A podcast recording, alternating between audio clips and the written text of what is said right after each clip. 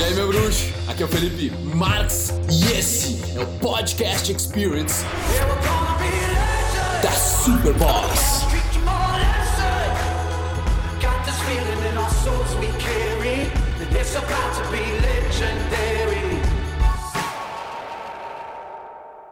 Fotinho de bunda, ó. Elas sabem, cara, do que os homens gostam.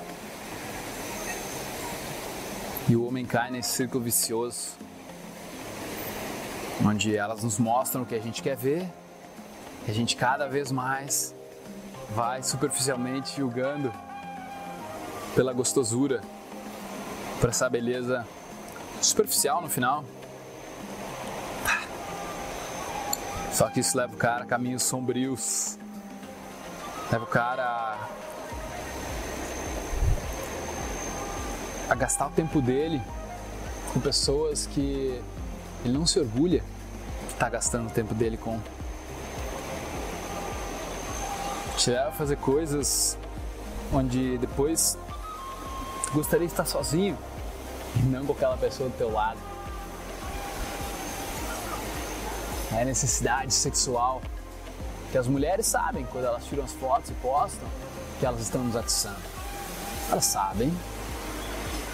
Só que o homem é burro o suficiente para manter esse looping onde ele fica sempre julgando dessa forma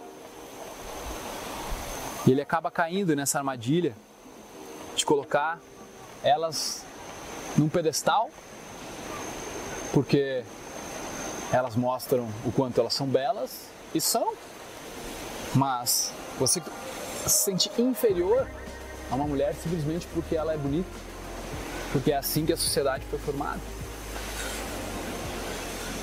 E isso causa diversos problemas, causa uma, uma deficiência na tua masculinidade, faz com que você não valorize a si mesmo.